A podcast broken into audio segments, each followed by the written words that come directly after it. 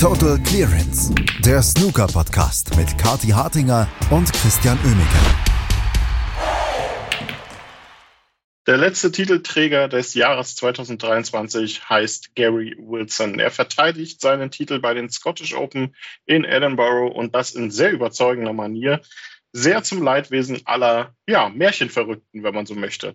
Darüber werden wir reden hier bei Total Clemens zur Montagmorgen-Ausgabe und dazu begrüßen euch Kathi Hartinger und Christian Oemicke. Hallo Kathi. Guten Morgen, Christian. Wir wollten ja eigentlich nicht aufnehmen, wenn der Gary Wilson wieder gewinnt. Aber jetzt hat er wieder gewonnen und er hat, da muss man den Hut vorziehen, fantastisch gespielt. Und Titelverteidigungen klappen doch so selten. Vor allem bei jemandem, der so selten überhaupt irgendwas gewinnt wie Gary Wilson. Ja, und jetzt hat er das einfach gebracht und er hat fantastisches Snooker gespielt, die ganze Woche über. Ähm, und doch, Christian, muss ich sagen, das, was mir von Gary Wilson diese Woche am meisten in Erinnerung geblieben ist, ist dieser wieder und wieder und wieder eingespielte Clip darüber, dass er sich ja früher ähm, irgendwie exotischer angezogen hat und jetzt aber nicht mehr so.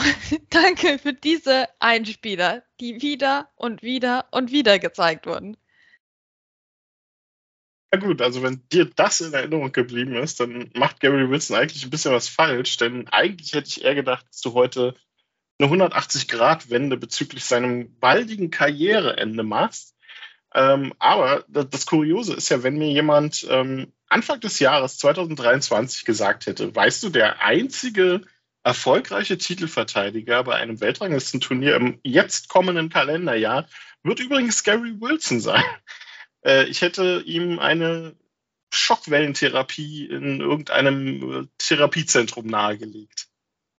Ja, ja, doch. Also ich meine, das war nicht zu erwarten. Das war nicht zu erwarten. Wir sollten vielleicht, das Ende des Jahres steht ja jetzt an, auch mit unseren Vorhersagen fürs nächste Jahr ein bisschen exotischer werden, weil man kann sich ja auf nichts mehr verlassen in der Welt des Snooker.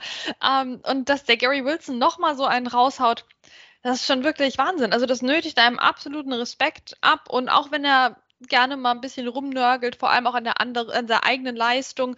Ähm, und auch wenn er wirklich nicht die interessantesten Interviews gibt in vielen Dingen und oft so ein bisschen grumpy ist und äh, ja, vielleicht auch nicht der glamouröseste Spieler, ähm, kann ich doch sagen, David Grace hat ihm explizit auf Twitter zum Titel gratuliert und daran sieht man schon, dass der Gary Wilson doch am Ende des Tages ein, ein feiner Kerl ist. Und jetzt hat er den, seinen Titel bei den Scottish Open verteidigt. Also so richtig glauben kann ich es immer noch nicht. Also auch am Anfang der Woche, wenn jemand gesagt hat, Gary Wilson steht wieder im Finale überhaupt, hätte ich gesagt, naja, also wirklich.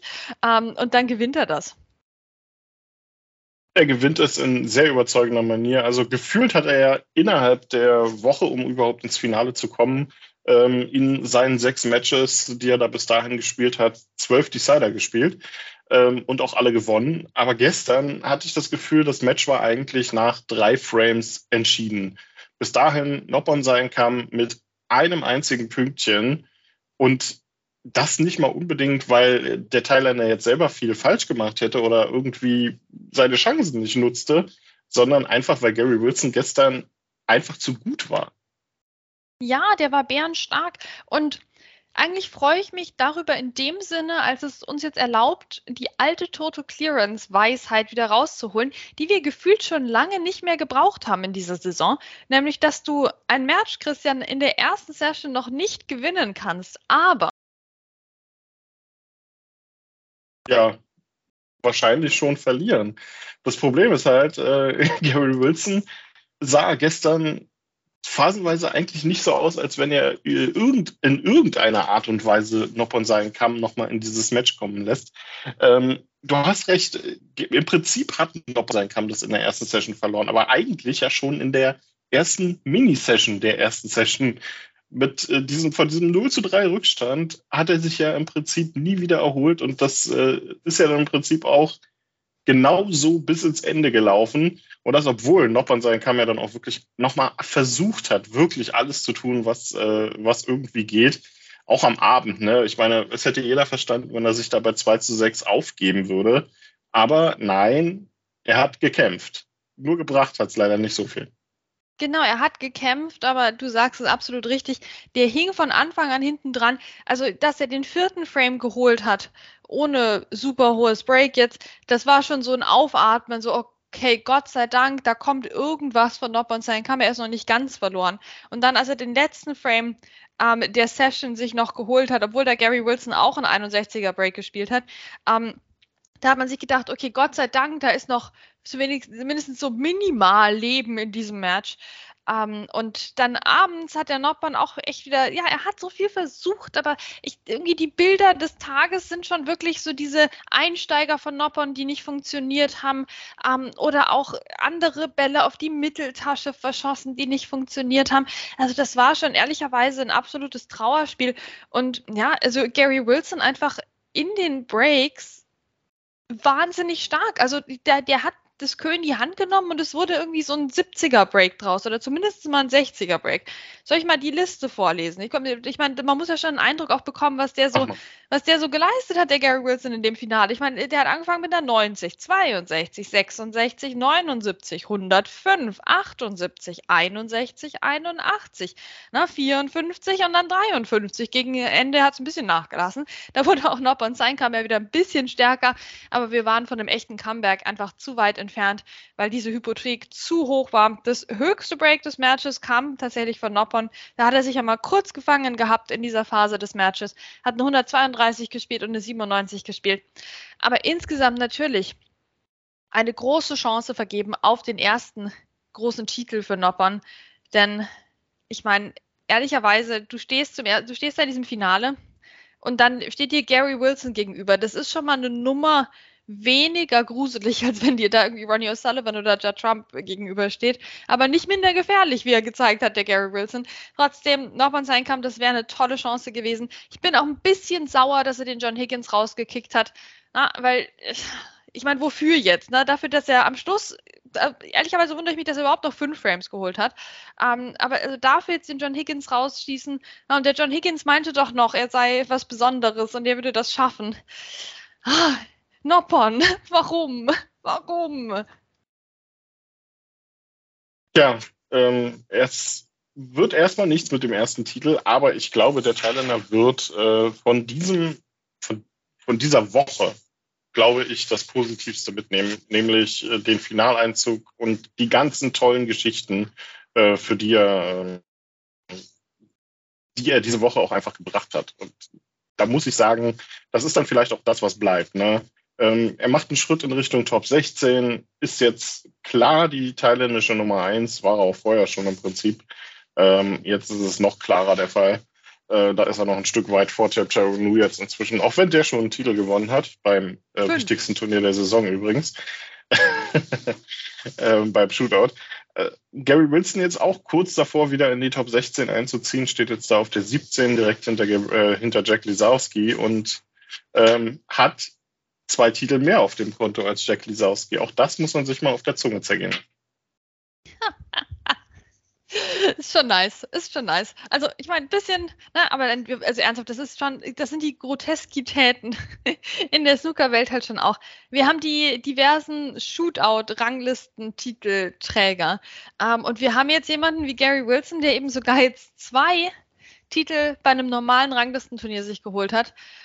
Wow, also ich weiß nicht. Ich meine, ich hoffe halt, dass das auch mal so ein Aufwachsignal wird für Jack Lesowski, dass das, dass das ja eigentlich schon klappen kann. Also auch wenn er jetzt vielleicht nicht in den Top 3 der Weltrangliste anzusiedeln ist oder so. Man kann ja trotzdem mal ein Turnier gewinnen. Also so schwer kann das ja jetzt auch nicht sein. Da spielst du die Breakliste von Gary Wilson runter und fertig.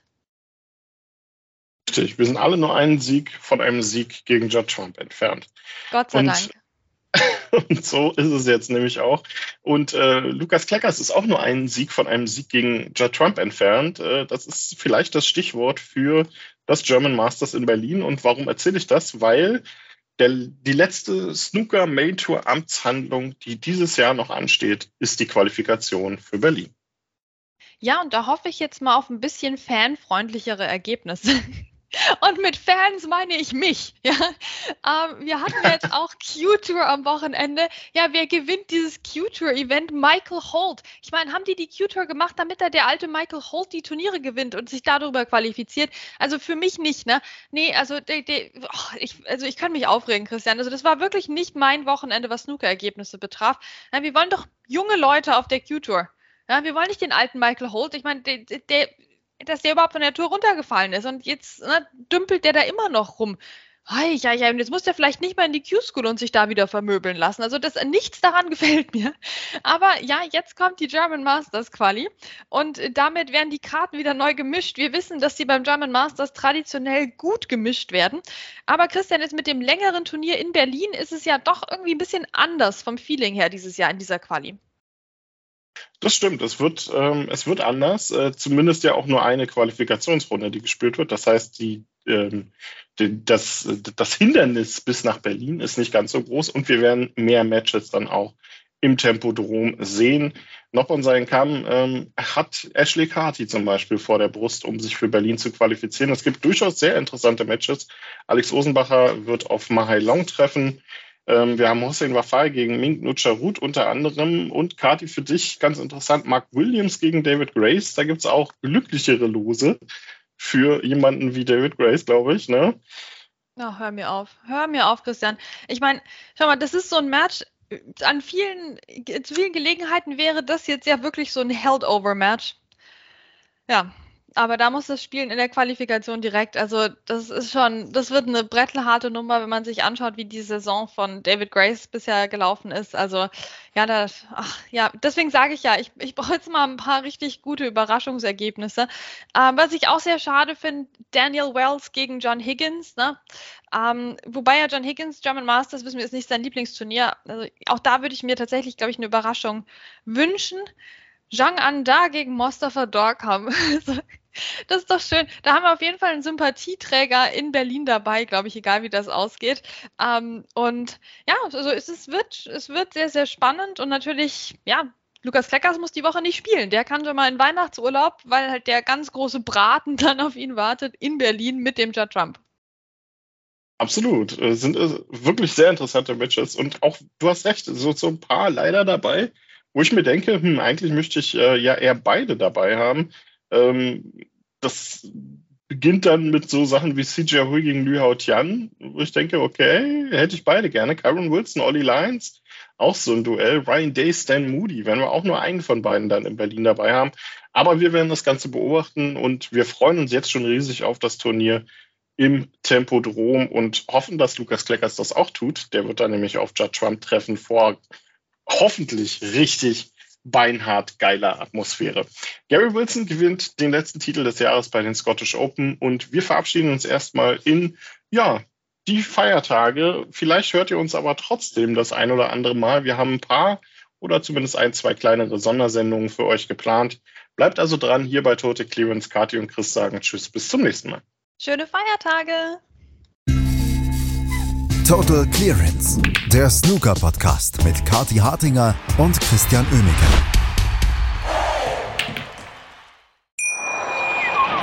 Wie baut man eine harmonische Beziehung zu seinem Hund auf? Puh, gar nicht so leicht. Und deshalb frage ich nach, wie es anderen Hundeeltern gelingt, beziehungsweise wie die daran arbeiten. Bei Iswas Dog reden wir dann drüber. Alle 14 Tage neu mit mir, Malte Asmus und unserer Expertin für eine harmonische Mensch-Hund-Beziehung, Melanie Lippisch. Iswas Dog? Mit Malte Asmus. Überall, wo es Podcasts gibt.